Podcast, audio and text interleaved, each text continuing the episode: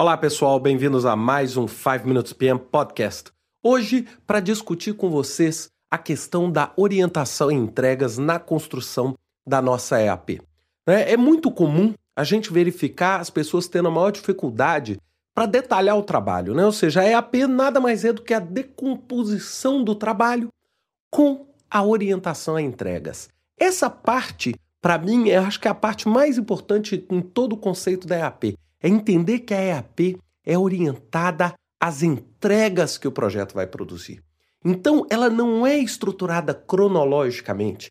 Muita gente, de um modo equivocado, coloca uma EAP como? Ela pega o projeto, aí ela põe fase 1, fase 2, fase 3, fase 4. E ela detalha a fase 1, detalha a fase 2, a fase 3, como se fosse uma ideia de sequência, onde as primeiras atividades vão ser as mais à esquerda, mais acima, e a última atividade mais à direita, mais abaixo.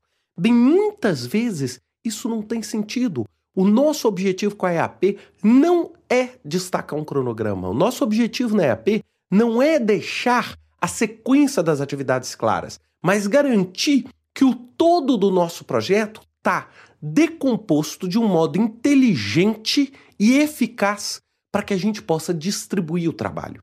O grande objetivo de orientar as entregas é você depois poder atribuir responsabilidades.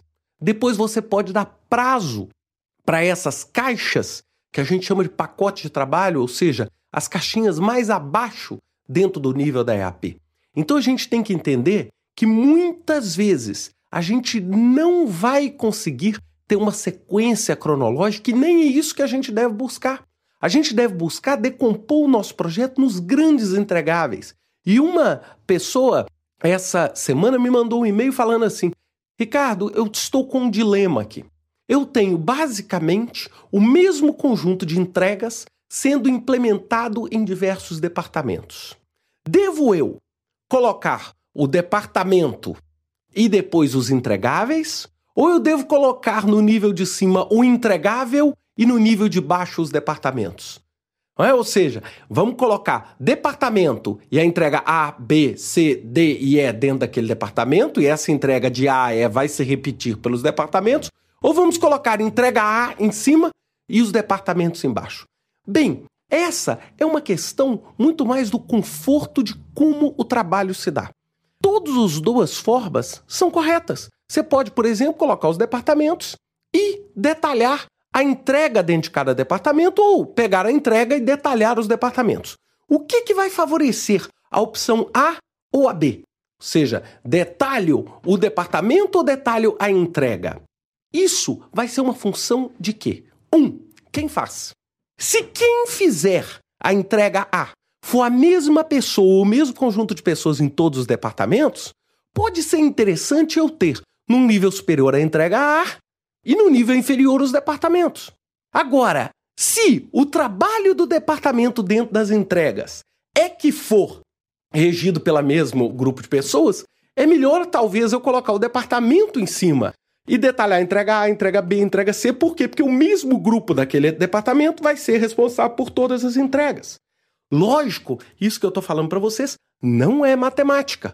É? A gente não está dizendo que existe uma só regra, mas essa é uma regra interessante. Por quê?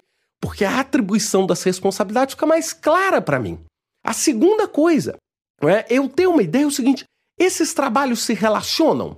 Por exemplo, a entrega A do departamento 1 com a entrega A do departamento 3, elas são dependentes? Elas têm algum tipo de relação?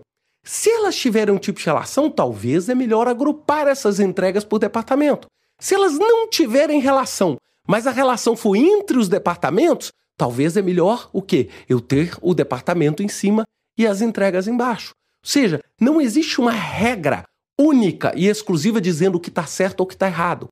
É, é claro que colocar como único critério a cronologia, nós vamos errar muito.